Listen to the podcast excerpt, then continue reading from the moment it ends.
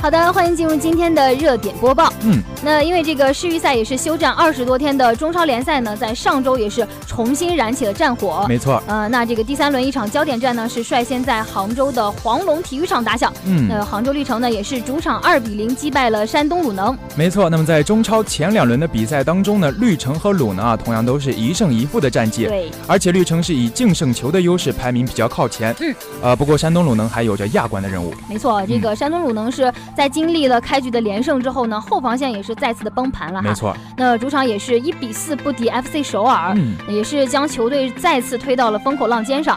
呃，不过和杭州绿城的一战中呢，是山东鲁能缓解压力的最好的机会。那虽然说鲁能在双方历史的总交锋来看还是一直占优的啊对，但是最近的五个赛季呢，他们做客黄龙体育场只能带走一场胜利。对，那同时作为这个国脚的输出大户呢，山东鲁能也是深受非法病毒的影响。没错，就比如说这个吉尔，啊还有嗯蒿俊俊闵闵，还有这个杨旭，他们都没有进入到首发。那对于杭州绿城来说啊，主场二比零战胜鲁能的比赛啊，其实我觉得更是青训上的胜利。嗯那我们都知道，绿城和鲁能呢，他们都是国内很重视青训的俱乐部。对吧？他们很重视这个青少年培训嘛，哈没。错，嗯，不过相比之下呢，这个绿城的年轻球员显然也是成长的要更快一些。是的，呃，因为这个绿城的老板宋卫平呢，他可能是更愿意给这些年轻球员一些机会吧。嗯，呃，那在这场比赛中呢，也是为绿城吹响冲锋号角的呢，就是打入第一个进球的罗晋。罗晋啊，嗯那对于这个罗晋的进球呢，我觉得也是对于绿城重视青训的一个回报吧。对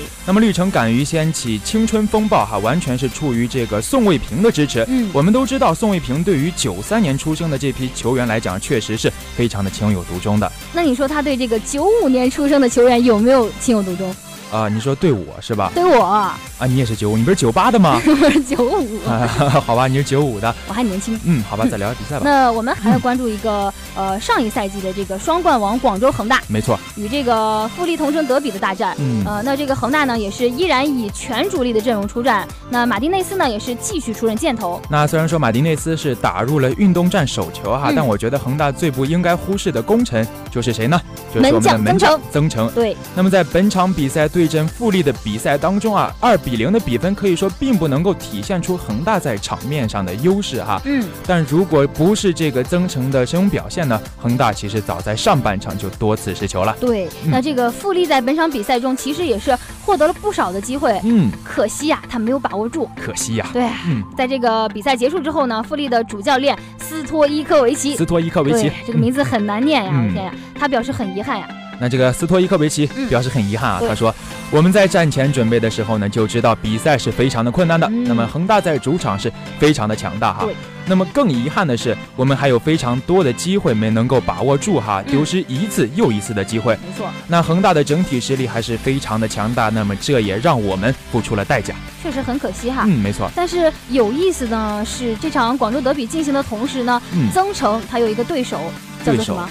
王大雷，没错，嗯，就是山东鲁能队的王大雷。没错。”他这个队呢，也是在另外一场地上也是在进行比赛啊，对那我们的这个大雷呢，在比赛当中是两次被对手攻破了球门啊。嗯虽然说两个失球可能并不是由于他造成的哈，但是在这场隔空的比拼当中呢，显然曾诚的表现更为出色。没错。嗯那接下来呢，我们就要再来看一看这个辽宁宏运对河南建业的比赛。嗯，那本场比赛呢，也是辽宁宏运队新赛季迎来的首个主场赛事，是的。同时呢，也是球队重回沈阳重返五里河的奥体首秀。那在上半场第二十三分钟的时候呢，阿萨尼定位球直接破门啊，是打了一个世界波，一比一与河南建业战平。对，而且嗯更值得一提的是，这位辽宁铁卫，这个嗯辽宁铁卫是什么意思啊？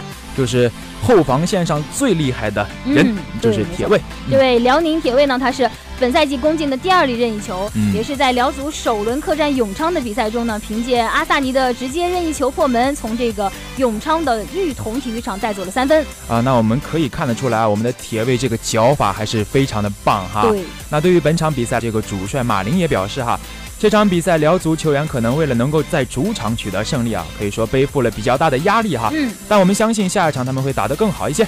啊，对于阿萨尼的任意球呢，我们曾在韩国也特意加练过。韩国，为什么要在韩国特意加练呢？呃，我觉得这个是因可为能韩国那边人的颜值比较高，所以这个呃看了他们的颜值，然后心情也会好，然后踢球也会好吗？呃，所以说你今天这个直播心情特别好。对吧？哦，所以说你播的也特别好。并没有 呀。为什么？你不是说这个是成正比的啊，好吗？吧，好吧，夸你一下。 好吧，那我们继续聊，好吧？嗯那相对于这个平淡一点的平局来说哈，嗯，还是有一场比较轰轰烈烈的平局，你知道是什么吗？轰轰烈烈的平局，平局就平局呗，还轰轰烈烈。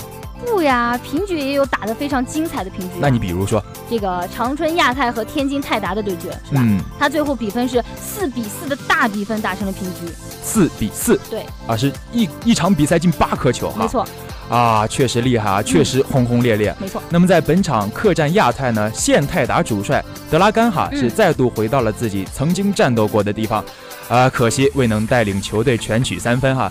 那么三轮不胜的泰达呢，呃，已经是有了一种无形的压力了吧。没错嗯，虽然说这个不可否认的呢，是本赛季泰达的保级压力将会大过之前的赛季，嗯但是说联赛呢还是很漫长的。是的，咱们现在就对于某支球队过早的下定义，似乎也是并不太公平。是的。那在这个揭幕战失利，然后主场闷平国安后呢，泰达也是逐渐收获了进球呢，这就是一个非常大的进步。嗯，那我们也相信哈、随着赛季的不断深入，这支天津足坛的老牌球队还会在实践中摸索哈、嗯在前进路上给所有一直以来支持泰达的球迷一个不轻言放弃的交代吧。